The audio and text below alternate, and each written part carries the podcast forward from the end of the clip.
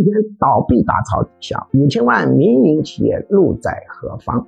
目前民营企业倒闭非常严重，从统计数字上看，似乎并不特别严重。这是因为很多企业倒闭以后，它不会去从法律上注销，让它放在那成为僵尸企业。实际上，现在倒闭的状况极其之严重。那么，现在民营企业有什么路可走呢？无非是有八条路可以走。第一个就是走向反向经济的行业，也就经济下行时反而火爆的行业。这需要专门学习我的一个短课。这些火爆行业有电影业、游戏业、低端旅游业、西北、西南、东北的低端酒业、算命业、庙宇经济业、心理咨询业、营销相关行业、管理咨询业、实用教育业。经济纠纷法律业、精神病院业、新生疾病业、社会维稳业、砍掉成本的各种辅助行业、博彩业、移民业、财产传承业、企业并购业、品牌打折业、考公考研辅导业、西化地区的咖啡产业和办丧事的行业，这是第一种出路，走向经济下行反而火爆的行业。第二种出路。是创新的细分化行业，就是在本行业当中进行深度细分。当然，这个细分要创新的。比如，什么叫细分化呢？你是销售这个杯子的，竞争很激烈，怎么办？所谓的细分化，就是把消费者根据他的文化、宗教、年龄、收入各种各样的外在的特征进行分割。分割以后，研究有没有特殊的需求。如果有特殊需求，就是细分市场，无特殊需求就不是细分市场。比如，把这个杯子用宗教进行分割，分割成唯物主义者、佛教信徒、基督教信徒、伊斯兰教信徒。那么佛教信徒就把里头印上跟佛教有关的语言、图画、文字；基督教信徒就印上基督教文化的图案、文字；伊斯兰教也如此。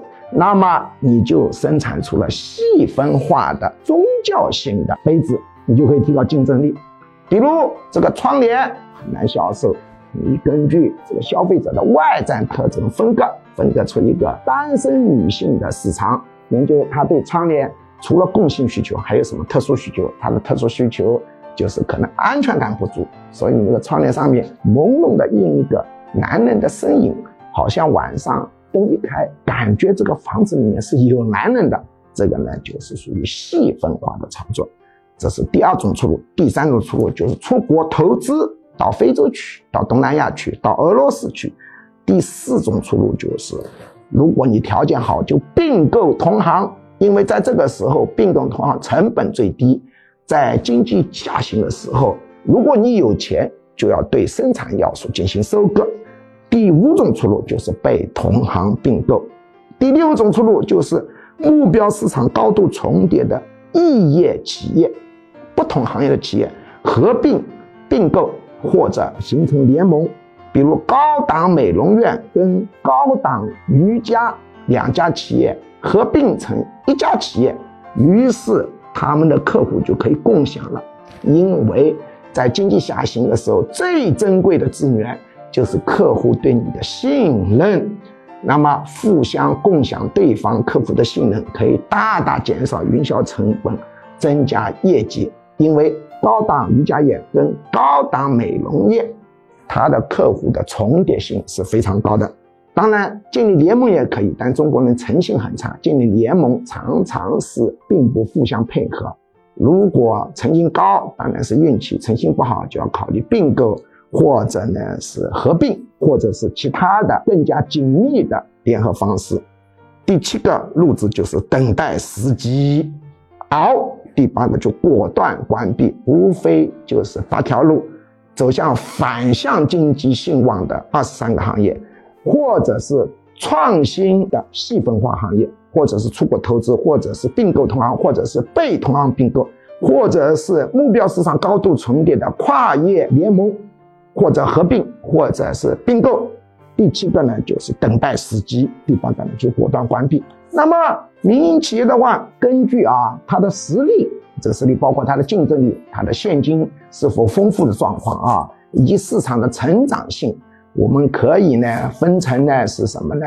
啊，四个类型，因为所有民营企业并不是一个路子走的，对吧？这个四个类型是什么呢？四个类型就是比较有实力的，同时企业成长性也不错的行业，那应该走什么路子呢？走并购同行，趁机进行生产要素收割，扩大规模，或者走创新的细分化行业。你把这个你的行业进一步进行细分，提高你的竞争力。如果你是竞争实力不错，但是市场呢在萎缩，或者虽然没萎缩也没增长，竞争过于激烈，那你要走什么呢？那既然你有实力有钱，你可以考虑第一。走向反向经济的二十三个行业。第二呢，对现有的行业进行创新的细分化。第三个呢，就是出国投资。第四个路子呢，就是目标市场重叠但不竞争的跨行业联盟并购。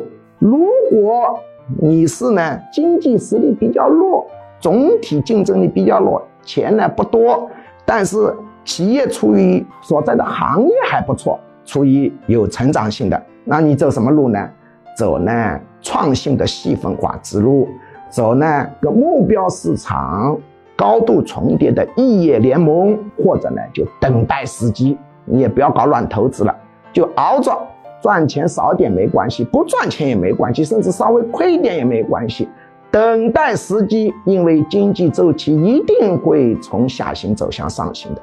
如果你是经济实力弱、竞争力弱、行业的成长性很差、高度竞争呢？